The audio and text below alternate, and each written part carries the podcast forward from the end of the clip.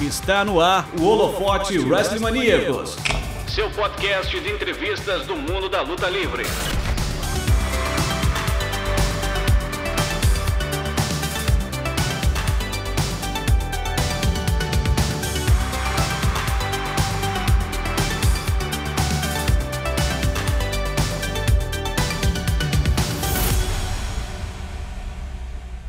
Fala Maníacos Pro Wrestling, eu tô aqui no centro de treinamento da Action Pro Wrestling com Rony Goulart, quem comanda os treinos aqui.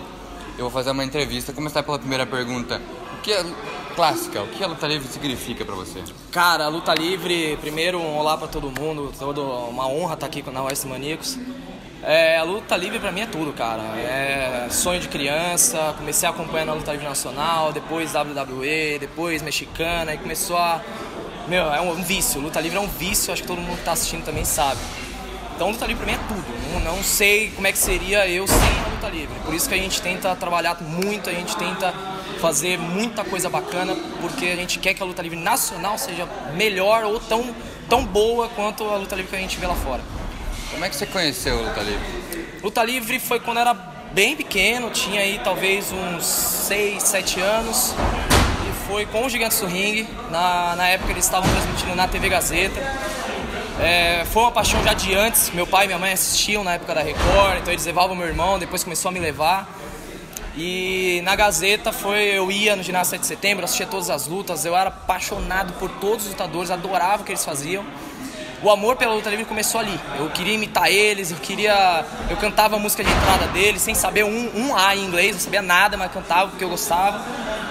E aí comecei a ver a luta livre americana, que deu mais paixão ainda e daí, fui embora. Quando é que você, você, decidiu se tornar um lutador?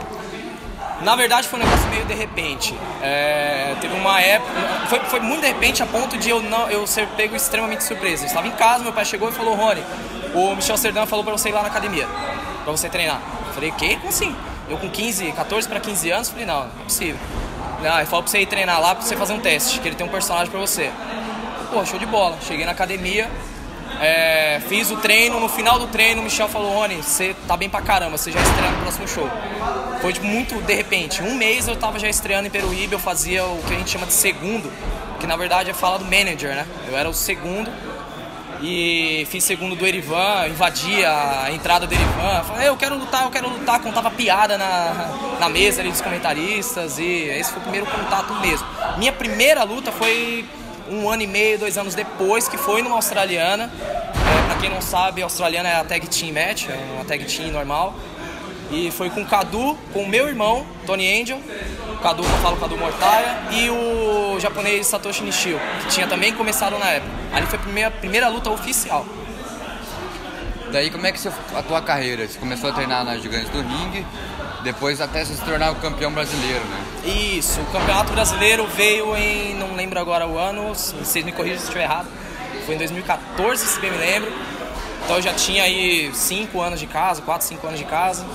É, também foi um cinturão que eu não esperava é, entrar para o hall de campeões, da, campeões brasileiros. Ah, não que o, cinturão faça alguma diferença na minha carreira. Eu, para ser bem sincero, eu tinha pedido para o Michel não ser campeão. É, na época eu tinha pedido para não ser campeão porque quem eram os campeões eram caras muito grandes. Era o Ivan Paulino, que hoje é um dos melhores que tem no Brasil.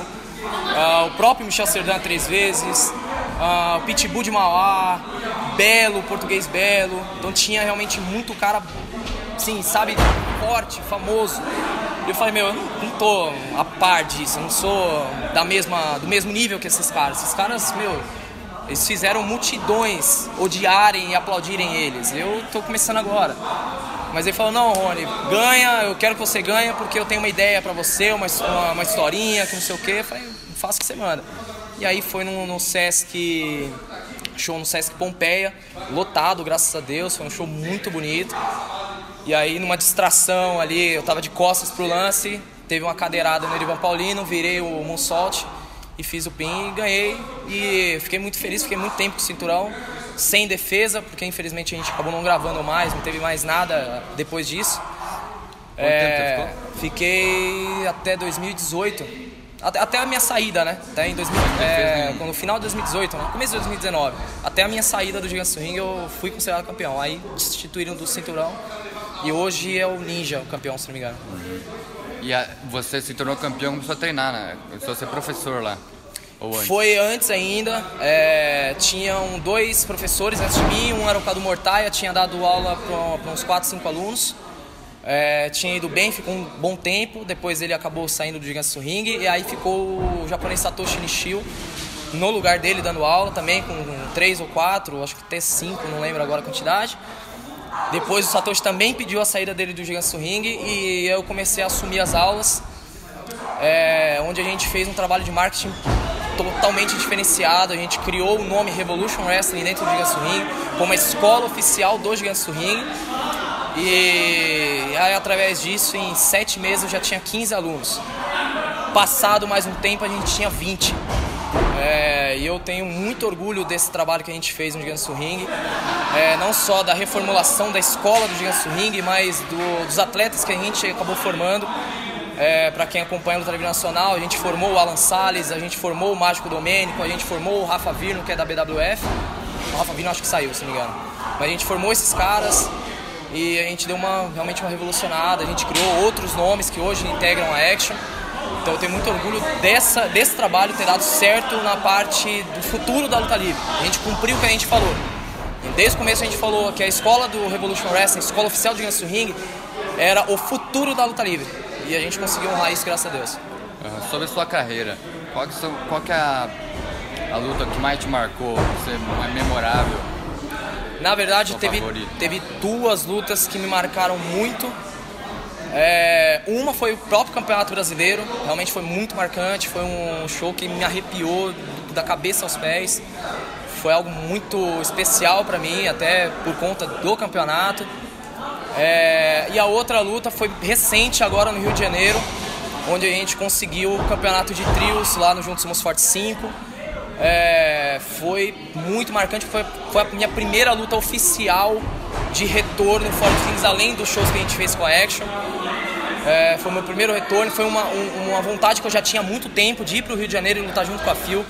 Que aliás eu deixo um abraço pro Titã, pro Axel, para toda a galera aí da Phil que abraçou a Action Pro Wrestling com muito carinho. Foi realmente, a gente levou uma galera lá pro Juntos Somos Fortes. É, agora, eu acho que vou até dar spoiler, dia 26 de janeiro, no, vai ter o, o, a lei do mais forte no, na FIO também, lá na Arena Carioca de Cro. A Action Pro Wrestling vai estar tá de novo, a Liberty vai estar tá lá, vai estar tá mais uma galera. É, vamos invadir o Rio de Janeiro mais uma vez. Então, Juntos Somos Fortes também foi, foi muito marcante, até por conta de algumas coisas pessoais que aconteceram comigo. Eu tinha quebrado minha clavícula e eu fiquei um bom tempo parado por conta da clavícula quebrada. Meu retorno estava muito fraco, não estava conseguindo retornar a lutar, não estava com ritmo de luta. E eu tinha acabado de voltar de um acidente de carro, é, tava com muito trabalho e eu acabei dormindo no volante e bati num poste a 70 por hora. É, o carro ficou totalmente destruído, eu fiquei meio que em choque, graças a Deus não aconteceu nada, mas podia, graças a Deus não foi isso, mas podia ter acontecido algo pior. Então foi uma superação, eu ter acabado de sair de um acidente e ter feito cinco lutas em dois dias no Juntos Somos Fortes. Então foi uma coisa marcante não só para o meu profissional, como também para o meu pessoal. Então essas duas lutas foram que mais me marcou mesmo. Tem algum adversário que você tem mais química, que você gosta mais de enfrentar? Já gostou? Não? Eu nunca tive muito problema com isso. Na verdade, sempre lutei, tentei dar o meu máximo com todo mundo, sempre puxei o máximo do meu parceiro também comigo, pra gente poder fazer lutas boas, lutas decentes. É, claro, lutas ruins a gente acaba sempre fazendo, não tem jeito. Mas nunca tive muita preferência por um, um A, um B, um C. Eu luto com qualquer cara, com qualquer tipo de pessoa, com grande, com pequeno, high flyer, pesado. Não tem muito essa comigo. Teve caras que eu preferi mais enfrentar. Por exemplo, o Erivan Paulino foi um, foi um adversário muito bom porque ele tinha experiência é, e foi uma troca de experiência muito grande.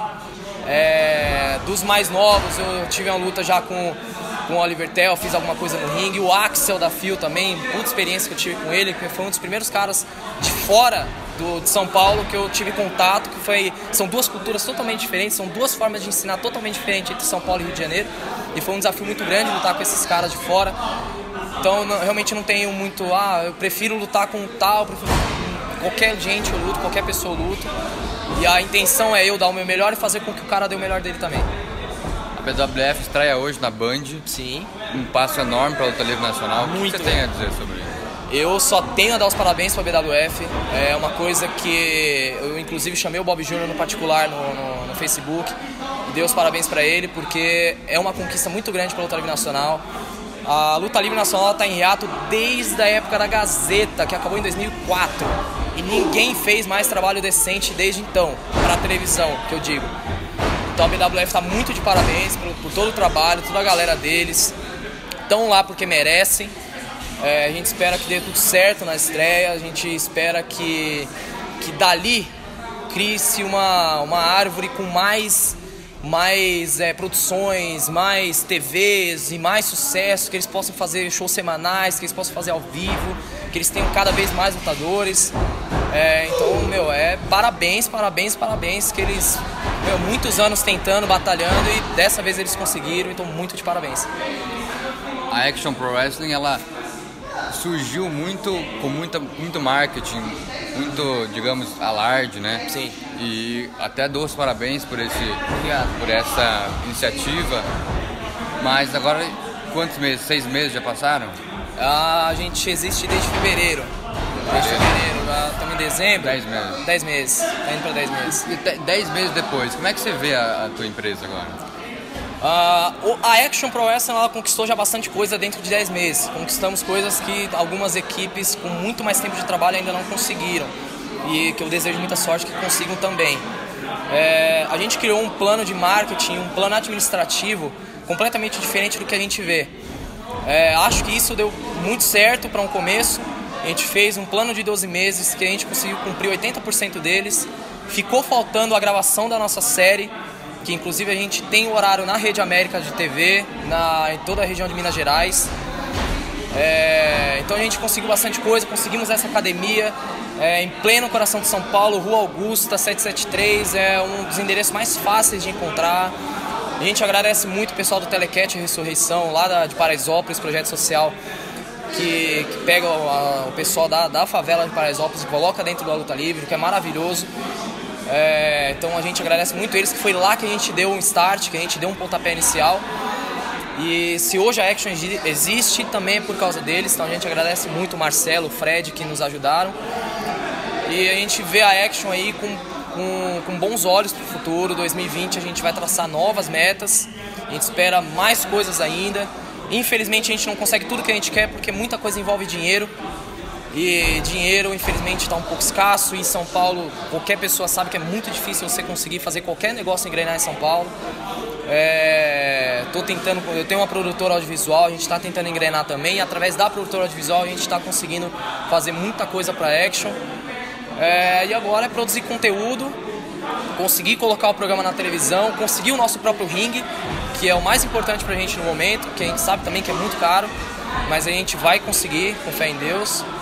E, enfim, muita coisa aí para acontecer. A Action daqui para frente, a gente tá só no começo, daqui para frente tem muita coisa ainda para rolar.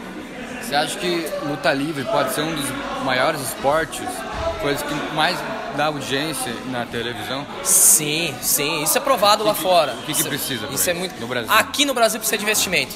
Aqui no Brasil precisa de muito investimento ainda. É, o que faltam são empresários que acreditem na luta livre e que possa apostar nisso igual apostaram lá fora. É, um exemplo de apoio é a SFT junto com a BWF, que está colocando a luta livre no ar através da Band. E isso é, é, é, é isso que a luta livre nacional precisa. Alguém que apoie, alguém que abraça a ideia. Ao mesmo tempo, a gente não tem que contar só com isso, a gente tem que contar com a gente também. Nós temos que fazer a nossa parte como equipe, nós temos que fazer a nossa parte como empreendedores, como empresários, e nós temos que fazer a nossa parte para deixar tudo bonito, fazer um produto que vende, porque isso aqui é um produto. Não é só uma diversão, não é só um hobby, por mais que a gente trate isso como hobby. A gente que tem a equipe, a gente que tem a administração da equipe, não pode pensar só que isso aqui é um hobby. A gente tem que pensar que isso aqui é um negócio. A gente quer lucrar com isso, a gente quer é, investir nisso, a gente quer que investidores apostem no projeto. Então é um modelo de negócio que a gente precisa apostar, a gente precisa ter fé para que dê certo. Então os empresários têm que começar a olhar um pouco mais a luta livre como um produto que vende tanto quanto um show musical, tanto quanto um esporte, tanto quanto um teatro, como qualquer outro tipo de entretenimento. E nós, do nosso lado, temos que produzir um, um, uma coisa decente, um produto vendável que possa despertar o interesse desses empresários e também do público. Falar um pouco sobre sua passagem lá na grande passagem, né, na Gigantes do Sim, Ringue. nove anos, né? E o Michel Serdan. Vocês brigaram? O que, que foi? Conta um pouco da história, do, da sua saída. Na verdade, nunca teve briga, de fato. Nunca, eu, quem me conhece sabe que eu não sou de brigar, nunca fui de alterar a voz para ninguém, sempre fui muito tranquilo. É, foi numa época, o Michel, quem conhece o Michel sabe que ele é super estourado. Quando dá os 5 minutos dele, ele fala A e B problema seu se você não gostou. É, e aí ele já, já tinha escutado muito ele falar algumas coisas pra mim. É, ele já tinha feito até ameaças de que ia me. Não sei se eu posso falar palavrão aqui, mas fez, falou uns palavrões pra mim. Algumas ameaças um pouco pesadas com o meu lado profissional da parte de audiovisual, que não tinha nada a ver com a luta livre. É, porque desde então ele achou que eu ia boicotar ele, que eu ia tirar a molecada de lá. Pra... Acabou acontecendo, mas ele achou que eu ia fazer isso, que eu queria tomar os gigantes do ringue dele. Ele teve umas ideias mirabolantes, que na verdade a gente sempre tentou trabalhar. Quem conhece o trabalho que a gente fez do Gigantes do Ringue, por mais que não tenha sido ainda com a qualidade que a gente queria, é, a gente tentou fazer um trabalho que o Gigantes do Ringue não estava fazendo, que era produção de conteúdo. O Gigantes do Ringue não produzia conteúdo há muito tempo. E a gente fez esse, essa vez de conseguir produzir conteúdo que acabou caindo um pouquinho nas graças pessoal. Teve uma galera que curtia, que assistia, que era fiel à, à série. É, não era ainda as visualizações que a gente precisava e eu compreendo completamente o que, que era. É, mas o Michel entendeu que isso estava começando a tirar o Gigantes Ring dele. É ele entendeu que eu estava roubando o GDR para mim. E não tem nada a ver. GDR, GDR, Gigantes do Ring tem a história feita. São 40 anos, Michel Serdan é o líder, o que a gente estava fazendo era produzindo conteúdo.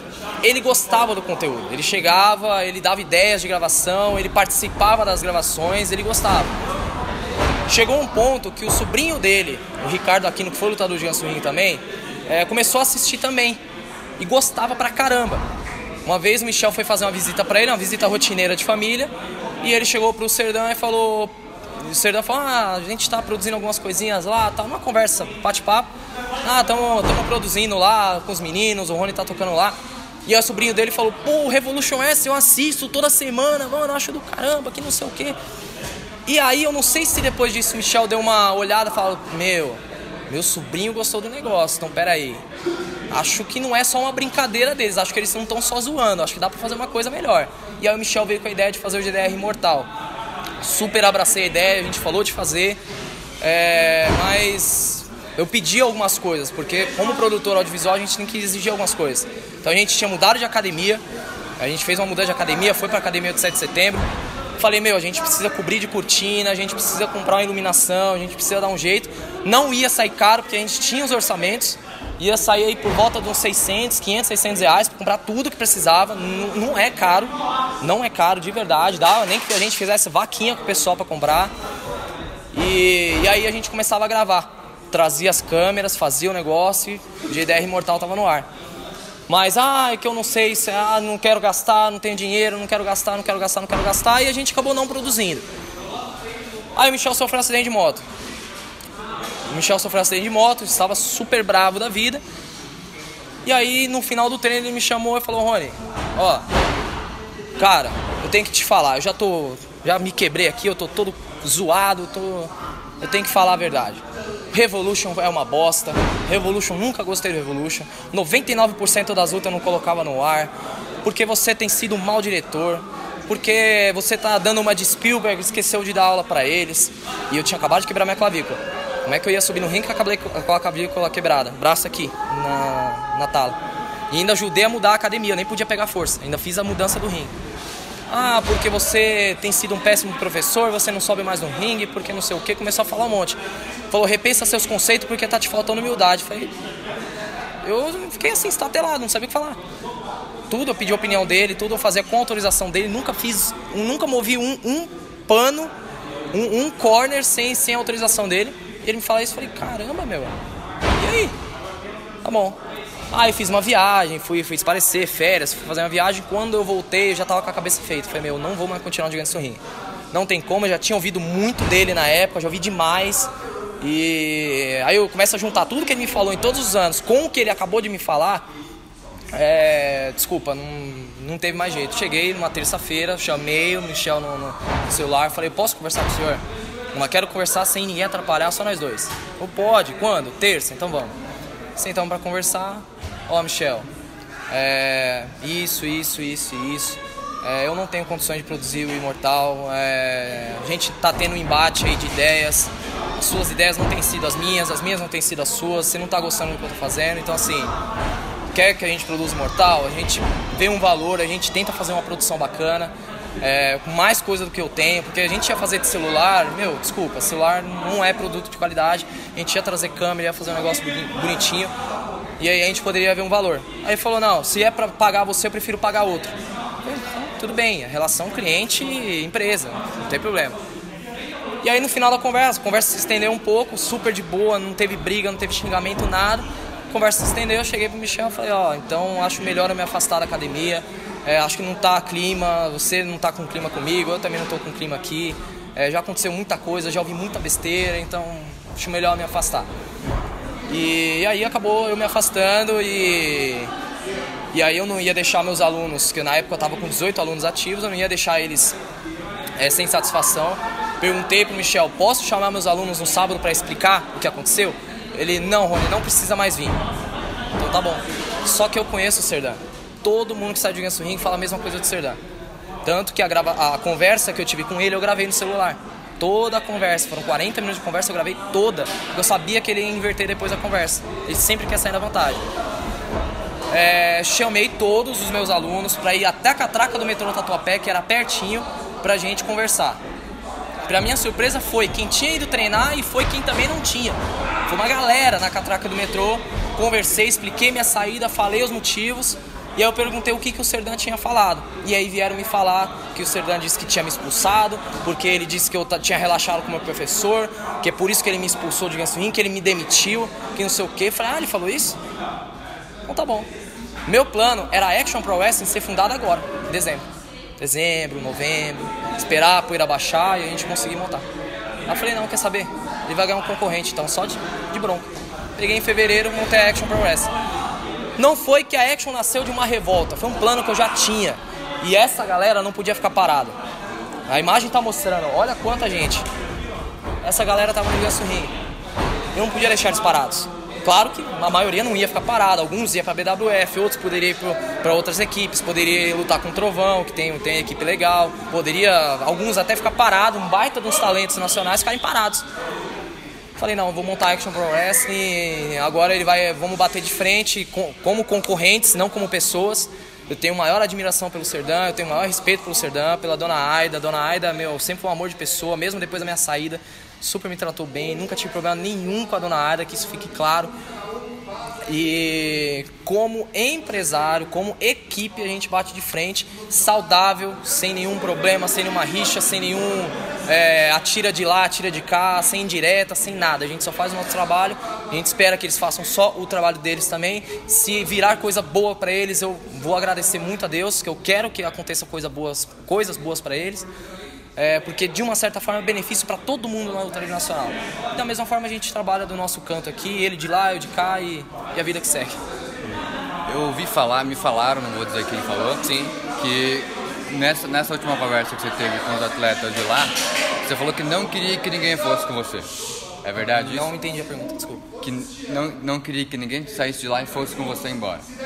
Ah, sim, eu tinha pedido no dia eu tinha pedido num grupo, na terça-feira, quando eu tive essa, essa conversa com o Michel, eu cheguei no grupo de WhatsApp, que só tinha meus alunos, nem o Serdã não tava. Eu pedi para eles, falei, não abandone os treinos, continuem treinando. Eu estou saindo por motivos meus. Vocês continuem. Não quero ver vocês parados. Depois eu conversei com eles na, na, teve a conversa na catraca do metrô Tatuapé que eu falei. E aí lá eu retifiquei. Retifiquei não. Eu reforcei. Falei, não saiam, continuem treinando, porque eu estou parando, sou eu que saio de Ganso. Vocês, para vocês não pararem, porque eu sei que é uma coisa que vocês amam e vocês não tem nada a ver com isso, quem tem sou eu, vocês podem continuar treinando. É, depois eu fiquei sabendo do que o Michel tinha falado e aí eu mudei um pouquinho minha conversa. Falei, faz o seguinte: quem quiser continuar treinando, continue. Quem não quiser, aguarda porque eu vou montar uma equipe. E aí eu não tinha ideia do nome, não tinha ideia de nada. E aí eu organizei uma equipe, um, um grupo no WhatsApp também, com ponto de interrogação, é, que a, dali surgiria a Action Pro Wrestling. E eu chamei um por um, falei, você prefere ficar com o Michel ou você prefere vir comigo? Dê a opção para todos. Nenhum desses caras que estão aqui vieram forçados. Todos tiveram a opção de ou continuar com o Michel Serdan ou vir para mim. Tanto que o Isaac Balaban e o Leandro G13 continuaram no Gigantes do Ring, não tem problema nenhum com eles. Principalmente com o G13, que é amigo meu. É... Dei a opção. Dois ficaram, o resto vieram. Então eu dei a opção deles ficarem, se eles quiserem continuar, se eles não quiserem, todos vieram para mim. E então eu não forcei ninguém, não falei, ó, é, eu vou ficar muito bravo com vocês se vocês não vierem. Ah, ó, é pra gente boicotar o Serdão. Nunca passou isso pela minha boca. Isso você tem gente as sobras aí para você perguntar. É, eu perguntei, vocês querem continuar com ele ou querem continuar comigo? Se vocês quiserem continuar comigo, nós vamos montar uma equipe e o plano é esse. Vocês já conhecem meu trabalho. Vocês continuarem com o Serdã, vocês conhecem o trabalho do Serdã. Vocês escolhem. Ninguém quis escalar. E o Michel Serdã falou que você estava perdendo a mão, digamos, de professor, não estava se dedicando muito às aulas né, quando foi criado a série no YouTube e você estava deixando de lado os, os lutadores que não estavam participando dessas aulas, desses, dessa série e focando muito mais nos que estavam e apenas treinando com eles, digamos. Não, na verdade, assim, no Revolution Wrestling a gente tinha duas lutas por semana, às vezes até uma. É, tinha lutadores que não tinham condições ainda de estar tá subindo no ringue e estar tá se apresentando, mas a maioria a gente colocava. Tinha caras que a gente via assim e falava, não, esse aqui ainda dá pra fazer alguma coisinha. Era o caso do Nebrias. O Nebrias, nosso mascarado. No começo ele não sabia fazer nada. Ele era muito ruim. É, no melhor sentido da palavra. Mas a gente deu a oportunidade, falou, não, faz um trabalhinho mais curtinho, faz um trabalhinho assim, um trabalho assim, dá pra você aparecer e dá pra fazer a coisa. Então a gente tentou colocar o máximo de lutadores possíveis. As storylines, que eram histórias mesmo, teve o caso do sequestro, lá, a storyline que a gente sequestrou Aaron Charles, o caramba. Ali a gente colocava os top guys mesmo no Revolution na época. Porque a gente estava prezando pelas storylines. Por mais que a gente pense nos novos talentos, a gente tem que pensar também no produto. Se eu coloco só cara novo, as lutas iam ser ruins. Iam ser muito ruins e a pessoa não ia assistir. É, por mais que a gente deixava isso explícito. São alunos do Revolution S, são alunos do Gigantes do Ring. A gente deixava isso muito explícito. Então tinha lutas que realmente eram meio fracas de qualidade. Mas sempre tentei dar oportunidade para todo mundo. Nunca olhei assim, ah, não, você é ruim, você não vai lutar. Nunca fiz isso. Também nunca abandonei treinos. Nunca abandonei. É... Eu, eu, posso dizer assim, eu desleixei um pouquinho. Mas o Duarte, o cara de pedra, me cobria nessa, nessa questão. Porque qual era o esquema? A gente treinava das 9h30 às 11h30. Depois das 11h30 era a gravação. Então a gente nunca gravava em horário de treino. A gente treinava, quando acabava o treino, a gente fazia a gravação. Os lutadores que iam lutar no dia da gravação, eles não treinavam porque iam marcar. De uma certa forma, é um treino. Então eles iam marcar. Na outra semana, eles não iam lutar, então eles treinavam normal. É... eu falo que eu desleixei quando eu quebrei minha clavícula, porque eu não podia subir no ringue. Eu tinha ordem estrita do, do médico falou: não sobe no ringue, não sai nem de casa. Eu tinha que ficar em casa com o braço parado. E eu não queria nem saber. Eu quebrei o braço no sábado, fiquei internado até uma terça. No sábado seguinte eu já estava na academia de novo. Com o braço aqui na, na, na, na tipóia e acompanhando o treino. Eu não podia fazer nada, mas eu ficava aqui acompanhando o treino. Todos os treinos eu estive lá. Só que com a clavícula quebrada, quem entende um pouquinho de ortopedia sabe que a clavícula demora no mínimo seis meses de recuperação. No mínimo. Para dizer, calcificou, tá pronto.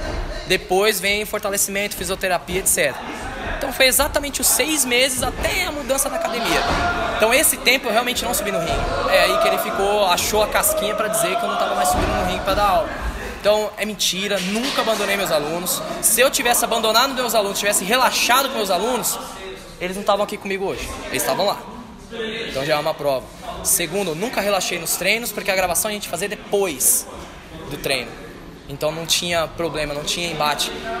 Tinha momentos que tudo bem eu descia do ringue para orientar o que eu queria na gravação. Mas eu não deixava ninguém se matando em cima do ringue sozinho, sem ter orientação nenhuma, enquanto eu falava com o pessoal. Isso nunca aconteceu. Michel Sardin falou que as storylines da série lá eram ruins. Sim, E eu, falou isso. e eu ouvi de outra pessoa que que haviam gente que estava colocando na série que só tinha dois meses, por exemplo, de, de treino e a- a- as lutas, as- o roteiro, digamos, né? Vocês estavam combinando muito em cima e não antecipadamente, eles estavam meio que às vezes não treinava antes os golpes que ia fazer na luta, Sim. apenas fazia na gravação. Sim, aí, você vê até a questão da incoerência. O cara fala que eu não dava oportunidade pros lutadores e ao mesmo tempo fala que eu colocava a cara de dois meses no ringue. Não tem uma incoerência foi, aí? foi outra pessoa que falou. Não, ah, ah, não, então tudo bem. É, então eu vou me corrigir e vou voltar na resposta, peraí. É, então, nesse caso, o que que acontecia? Realmente tinha caras de dois meses, tá? Tinha caras de dois meses, três que subiam no ringue pra fazer luta, mas eu nunca coloquei alguém que não tivesse nenhuma condição de luta. Nunca coloquei. É, só que a ideia era a gente dar oportunidade para essas pessoas, porque a pessoa estava pagando para estar ali. Ela estava pagando e caro para estar ali. Nada mais justo, já que o Gigantes do Ring não fazia nada de produção, não tinha show, não tinha nada, eu colocar esses caras para lutarem. A gente sempre deixava claro que eram alunos. Sempre deixamos isso muito claro na descrição do vídeo, nas nossas postagens e com a narração do Tanaka. São alunos do Revolution Wrestling. Então não dava para esperar luta 5 estrelas com caras que são alunos. Então tinha já essa questão. É, você tinha falado do. Desculpa. Falei que. O que o Sr. Dan tinha falado era. Não, falei que a, a storyline, o roteiro. Ah, sim, tá. Tava combinando muito isso. É, as storylines, o que acontecia?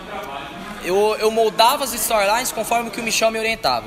Todas as storylines eu tentava passar pro Michel e falava, e aí, o que, que você acha? Ô Rony, eu não faria isso, eu não faria isso, eu não faria isso, eu não faria isso. Ah, eu acho que isso aqui desvaloriza um, desvaloriza outro, desvaloriza outro. Por exemplo, o que, que ele acha que desvaloriza? Você, é, nós dois lutamos, aí você ganhou de mim. Você comemorou, aí eu vou lá e bato em você. Ele acha que você desvaloriza o lutador. Eu não podia Eu- fazer eu nenhuma valorizado. Hã? No caso, eu estaria desvalorizado. você, eu desvalorizaria você. Isso na cabeça dele. Mesmo a gente tendo uma sequência de lutas, uma storyline rolando, se você ganha de mim, eu não podia bater em você. Igual acontece aos montes na WWE, Michel acha que isso é desvalorizar. Eu não podia fazer isso. Então muita coisa eu era capado de fazer, questão de storyline. E no final das contas ele falou pra mim, Rony, suas storylines são infantis.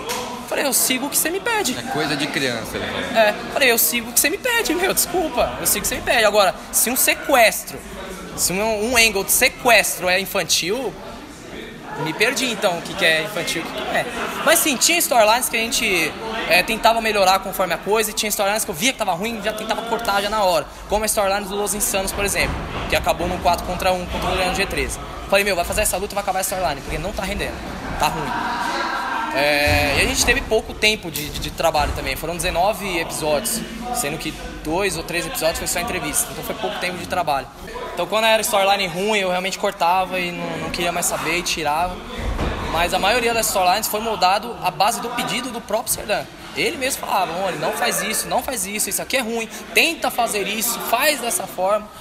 E, e aí se ficou infantil, não é só eu tenho que levar a culpa nesse caso. Mas a gente tinha muito assim a melhorar, eu assumo. A gente tentava moldar muito a- os, os shows com base no que o público queria, com base nos comentários, eu lia todos os comentários. É, via quem eram os destaques que o pessoal tava gostando, como o André Ribas, o pessoal tava gostando muito, o Igor Santiago, o pessoal tava gostando muito, então eu tentava colocar eles um pouquinho mais, aparecer um pouquinho mais. Muita coisa foi moldada à base do que o nosso público que assistia, eles falavam, eles pediam. É, mas sim, tinha muita coisa pra melhorar, assumo pra caramba que tinha muita coisa pra melhorar. É, e essas coisas que tinha pra melhorar lá na época, a gente tá evitando acontecer agora. O Michel Sardin também é, criticou a, sua, a ida da Action Pro Wrestling, sua, né? É, a Phil e falou que é convidado várias vezes a Gigantes do Ring e não vai porque ele não quer mais tirar do bolso dele. Você tira do seu bolso, você não tem Sim, problema? como Sim, é? a viagem ao Rio de Janeiro foi um convite para todo mundo. Quem quisesse ir é, teria que pagar a passagem. Claro que a gente viu um aplicativo, vou até falar o nome dele para quem quiser, chama Buzzer. É, as passagens saem muito mais baratas. Então, para cada pessoa saiu 100 reais, ida e volta. Então foi realmente uma coisa muito barata. É, falei sobre as condições que tinham lá, organizei tudo com o Titã. Ele me falou onde que iam ficar os alojamentos, o que, que tinha no alojamento, é, como que ia ficar o esquema de alimentação. Ele passou absolutamente tudo, que foi exatamente o que aconteceu. Nisso o Titã é, eu, eu, dou mais uma vez parabéns pro Titã, porque ele é muito organizado e muito sensato com o que ele organiza. É, então tudo isso foi passado pro pessoal. A gente levou 10 pessoas, nenhum foi forçado aí. Todo mundo foi porque quis Sabia que ia ter que pagar a passagem do bolso, sabia que não tinha cachê, sabia de tudo. Mas por que, que a gente vai? Porque a gente ama a luta livre. Era período de férias para a maioria, a maioria tinha condições de ir. Quem não tinha condições chegou, Rony, eu não tenho condições, não tenho dinheiro, não vou conseguir. Tudo bem, tranquilo, sem problema nenhum. Agora, dia 26, tem mais um evento, vamos levar gente, pessoas diferentes. Metade da turma que vai é pessoas diferentes. Também vamos levar aí por volta de umas 8, 10 pessoas, provavelmente. É, são, a metade são pessoas que não foram no Juntos nos Fortes. Então, assim, a gente não tira do bolso. A gente vê quem quer. Porque se a gente ficar parado, a gente não tem produto. Se a gente não tiver produto, quem vai consumir? Você vai no supermercado, olha as prateleiras, está tudo vazio. Você vai comprar alguma coisa no supermercado? Você não vai, você vai embora. Não tem, não tem produto na prateleira para você consumir. Luta livre é a mesma coisa. Se você não tiver shows, não tiver uma série, no, nem que seja no YouTube, não tiver um conteúdo no Instagram, não tiver nada, você está sumido. Por que, que a Action fez todo aquele boom, aquele, aquele estouro? Porque a gente trabalhou numa mídia que o Serdar não queria trabalhar. Que ele sempre disse que a internet não valia a pena. Ele sempre disse que a internet não valia a pena.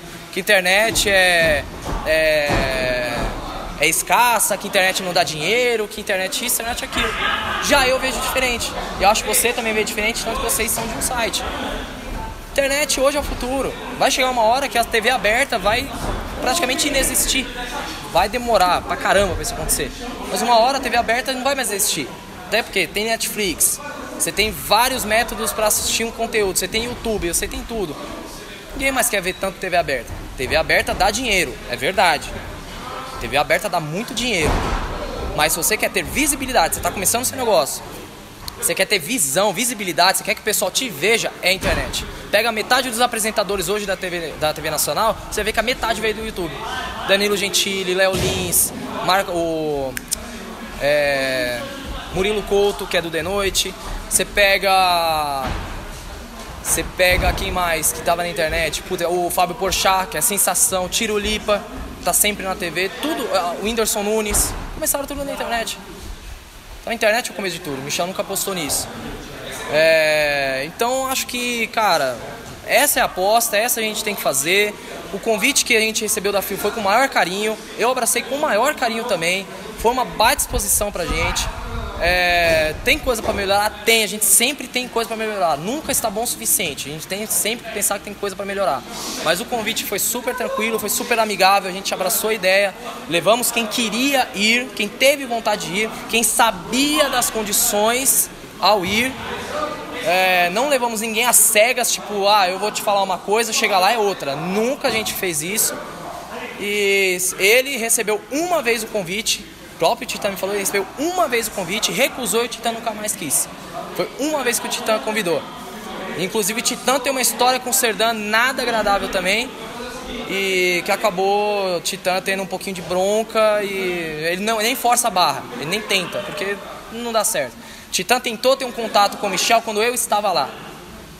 Agora que eu saí, ele não, não vai ter nunca mais contato com o Serdan. Então o Serdan, se não gosta de ir para Fio, para o Rio de Janeiro, para outro estado, ele não vai nem se preocupar mais com isso. Estamos no fim de 2019, quais são os projetos? Alguma coisa você possa, uma coisa que você possa prometer pra gente para 2020 para Action Pro? Eu não gosto muito de prometer porque a gente cria expectativas que às vezes a gente não pode, pode não cumprir e é ruim isso para nossa imagem. É, a gente trabalha, a gente trabalha muito. É, os nossos planos é a gente começar já no primeiro bimestre de 2020, a gente começar a gravação da nossa série para a Rede América TV, todo, toda a região de Minas Gerais e para todo o Brasil via streaming no site oficial. É, até agradeço a Rede América também pela oportunidade, pela, pelo espaço, por ceder esse espaço para gente. É, a gente está abraçando algumas. É, a gente está sendo abraçado, aliás, por algumas empresas de marketing que estão querendo vender o, a ideia da luta livre, a ideia da Action Pro Wrestling. A gente está trabalhando em cima disso também. Então 2020 a gente espera manter o mesmo boom que a gente fez em 2019, manter a mesma, o mesmo ritmo, a mesma intensidade, para que a gente possa agradar mais ainda o público e ter aí uma, uma segunda opção de, de entretenimento, além, claro, da BWF, que hoje dominou a luta livre nacional. E a gente quer ter aí um, uma segunda opção para o público. É, vai, o público assiste a BWF no sábado, assiste a gente durante a semana. E, a gente espera que o pessoal goste muito do nosso trabalho e que a gente consiga mais é, lutadores também, mais ideias. A gente tenta abraçar o público, que é quem faz a Action Pro Wrestling é, ser o que é hoje, mesmo com tão pouco tempo. A gente tenta abraçar o público da melhor forma possível para que eles possam consumir o nosso tipo de entretenimento. Como é que esse preconceito com a luta livre pode acabar? Porque muita gente, não sei como era nos momentos de glória da luta livre lá, quando o Michel Serdan lutava e tal, no Telecat. Sim. E não havia tanto, né? O Michel Serdan até falou que antes o público era enganado, falado, falaram que era de verdade, Sim. depois ele passou a, a dizer que não, que, não, que aqui era um show mesmo. E como é que, que as pessoas que não conhecem a luta livre, que tá na TV, passa, tá passando, começa a assistir, e já tem um preconceito de, de primeira vista, como é que tira esse preconceito dela? Então, esse preconceito gerou, por, na verdade, vários fatores, não apenas porque o público foi enganado. A gente teve o crescimento do MMA, a gente teve o crescimento de outras artes marciais. É, como o pessoal se sentiu enganado com a luta livre, começaram a consumir MMA porque MMA é de verdade. É, para tirar um preconceito desse é muito difícil, muito difícil. É, acho que uma das formas para fazer cair na graça do público é exatamente o que está acontecendo hoje com a BWF na Band. Colocar numa TV aberta, dar uma exposição maior para a luta livre e fazer com que essa luta em território nacional atinja mais casas, atinja mais pessoas. É, além disso, acho que falta instrução, falta a gente é, instruir as pessoas, mostrar para as pessoas é, o que é a nossa arte, o que é o nosso tipo de entretenimento. Porque hoje a gente fala de luta livre, a pessoa fala, ah, marmelada, marmelada, marmelada. Como que tira isso? Mostrando para a pessoa que não é que é uma marmelada, é roteirizado, é igual um teatro, igual um filme, igual uma, um seriado. É, mostrar pra pessoa que é uma forma de entretenimento, não é para você assistir para ver o cara se lascar, para ver o cara se matar. É pra pessoa se emocionar com o negócio, é ficar com raiva do cara que tá, que tá batendo e ele é ruim, ou ficar alegre porque o cara bonzinho ele reagiu. É, é tentar passar essa emoção pro pessoal. Aí entra a questão da, da, do produto de qualidade. Se a gente mostrar um produto bom, de qualidade pro público, eles vão se interessar também pela luta livre. Não adianta a gente chegar pra pessoa e falar, meu, você quer ouvir a palavra do, do Pro Wrestling hoje? Aí a gente pega e mostra umas lutinhas, assim, tipo, olha só isso aqui. Aí a pessoa olha assim, ah, esse aqui, luta livre? Quero não, obrigado. Tem muita gente que faz isso. Olha assim e fala, nossa, que porcaria. É, não desmerecendo ninguém, lógico, acho que todo mundo tem que aprender, tem, tem que se esforçar. É, assim como a gente tenta se esforçar o tempo inteiro, mas tem que mostrar um produto bom para que o público que não conhece entenda, fala assim, nossa, é legal esse produto aqui. Então falta eu chegar, por exemplo, você não conhece nada de luta livre, eu chego pra você e falo assim, ó, luta livre, é roteirizado, não sei o que, você conhece a luta livre? Ah, não conheço. Luta livre é assim, assim, assim, olha, dá uma olhada. Aí você vê um produto bom. Você vê, sei lá, por exemplo, a BWF na Band, você olha assim e fala, nossa, isso aqui é luta livre? Legal, cara, vou começar a assistir. Falta produto de qualidade, falta essa instrução, falta essa. essa o diálogo, você conversar com uma pessoa que não conhece, explicar para ela e mostrar, falar, não, assiste, tenta, abre caminhos para um, um novo tipo de entretenimento, dá uma assistida. E a exposição, isso é o que faz a luta livre chegar a perder um pouquinho o preconceito. É que é da cultura brasileira ser preconceituoso, não tem como. Mas para perder preconceito, acho que só dessa forma. E mesmo assim é muito difícil e é a longo prazo. Hoje, você, qual, qual que é a sua estrutura aqui na Action Pro?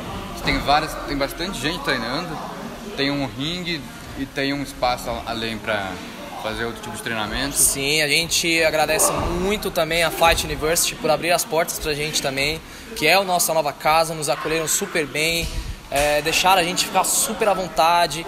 É, então a gente tem o ringue, tem um espaço do tatame que a gente pode fazer qualquer atividade física, a gente pode usar toda a estrutura, vestiário com chuveiros, é, vestiário privativo, então homem e mulher pode se trocar em vestiários diferentes, quem não se sente à vontade. É, a região é super abraçada, a região da Rua Augusta, todo mundo conhece, é fácil acesso para todo mundo. Então foi um lugar maravilhoso que, que a gente conseguiu. É, além disso, a gente tem nossas estruturas que não são físicas. A nossa produtora, a Hack Entretenimento, que é quem produz todo o conteúdo, todo o material audiovisual da, da Action Pro Wrestling. Temos a Rede América, que nos cede o horário e nos cede todo o espaço e estrutura deles também. É, temos a nossa equipe administrativa, a gente tem um membro em cada, é, em cada área de atuação dentro da Action Pro Wrestling, então a gente tem um departamento jurídico, tem assessoria de imprensa, tem relações públicas, a gente tem é, um responsável por cada área para não ficar tudo concentrado em uma pessoa só e a gente sobrelotar uma pessoa, sobrelotar acho que não existe a palavra. É, como é que pode dizer? Sobrecarregar. Sobrecarregar, obrigado. A gente não sobrecarregar uma, uma pessoa só. É, então a gente tem essa estrutura. Pro futuro a gente quer ter o nosso próprio ringue, que aí sim a gente vai ter liberdade de fazer shows por aí. É, hoje a gente dispõe, se precisar fazer um show fora, a gente dispõe aí do ringue do Nino Mercury, que é um baita amigão meu, que é um baita amigo da luta livre, ele abraça todo mundo por igual e ele faz locação de rings, então é um cara que, meu, é super brother mesmo, então a gente pode contar com ele nessa parte mas a gente espera ter o nosso próprio ringue, nossa própria estrutura física, além, claro, da parceria com a Fight. O melhor dos mundos é a gente ter um local só nosso, com a nossa estrutura, é, onde a gente pode pintar a parede e falar Action Pro Wrestling. Aí a gente pode dizer, chegamos no nosso objetivo. Vamos demorar um pouquinho? Vamos demorar um pouquinho, mas para isso eu conto com vocês da imprensa, por exemplo, com a galera que está aqui treinando e com a galera que está em casa assistindo, que nos apoia pra caramba nisso daí. Tá tendo bastante procura, bastante aluno novo vindo. Sim, bastante. Quantos tá tendo? Quando a gente estava em Paraisópolis, a procura era um pouco menor, porque Paraisópolis é bem longe da, da massa da luta livre. É, e era meio difícil de acessar, é, o caminho era muito difícil de chegar. Aqui, quando a gente veio para a FAT, a gente conseguiu uma média de 6 a 7 alunos novos, fora os 15 que a gente já tinha.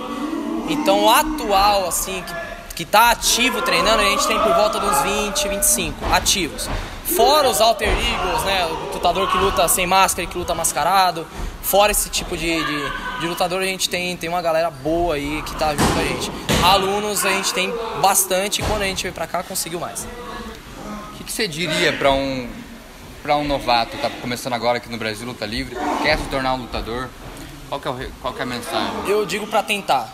É, é uma arte difícil, é uma arte que exige do corpo é, exige muito da, da, estrutura física da pessoa, da agilidade da pessoa, mas acho assim, quem tem amor pela luta livre e tem capacidade, eu acho que, pô, eu vou me dar bem nisso, tem que vir, tem que tentar.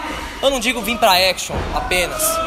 É, vai pra BWF, vai pro GDR, vai pra, pra FIO, vai pra SW, SW não, não. Vai pra FIO, vai pra EWF, vai pra todo lugar, mas não deixe de fazer não deixa de fazer, pratique. É, nem que seja um dia para conhecer e ver, pô, eu tenho vontade de fazer isso mesmo. Então, é, é o que eu posso dizer. Eu tenho 10 anos de experiência em luta livre. É, eu só consegui chegar até aqui porque eu tentei. Porque eu fui para cima. Foi uma coisa que era um sonho de criança, foi uma coisa que eu já era apaixonado, que eu já amava, e falei, meu, não posso perder a oportunidade de conseguir treinar. E na época que eu comecei era muito mais restrito qualquer pessoa entrar para treinar numa academia de luta livre do que hoje. Na época que eu entrei era extremamente restrito. Não era todo mundo que liberava. Não era. Você tinha que fazer o pedido na academia, os caras iam ver se você tinha o porte para conseguir entrar. Essa era o esquema de antigamente. Hoje, meu, muita gente vem, muita gente procura e quer treinar luta livre está muito mais acessível. Tem pessoas dispostas a, a ajudar quem está começando agora. Então, é o recado. Você que está assistindo, você quer treinar luta livre? Treine, procure a academia de sua preferência, uma academia que você tem vontade de treinar, seja BWF, seja Action, seja GDS, seja qualquer um. Vá e treine. A nossa academia é na Rua Augusta 773. A mensalidade é muito barata, mas muito barata mesmo. A gente não faz mesmo para poder equilibrar as contas, só e a gente conseguir é, fazer as manutenções necessárias. Então, a sua presença aqui é muito importante e pensa, você não vai, você não vai ser só mais um fã, você vai fazer parte da luta livre nacional, vai ser treinado por caras profissionais e você vai ter a chance de mostrar o porquê você ama a luta livre nacional. Então é isso, eu agradeço, muito obrigado. Eu que agradeço, é um prazer imenso estar aqui. Prazer de conhecer. Prazer imenso ao Erça Maníacos, agradeço todo mundo que assistiu, agradeço ao Erça Maníacos pela oportunidade. Fico muito feliz, parabenizo pela grandeza, parabenizo porque vocês já vão para o WrestleMania mais uma vez, muito legal isso. É, então espero que vocês tenham gostado da, da, da entrevista e, meus, muita sorte para vocês, WrestleManiacos, muita sorte para todo mundo aí da luta livre. Obrigado, obrigado a todos que assistiram WrestleManiacos Maníacos pro Wrestling. Wrestling Maníacos Podcast. Há mais de 10 anos sendo maníacos por wrestling. Acesse wrestlingmaníacos.com e confira.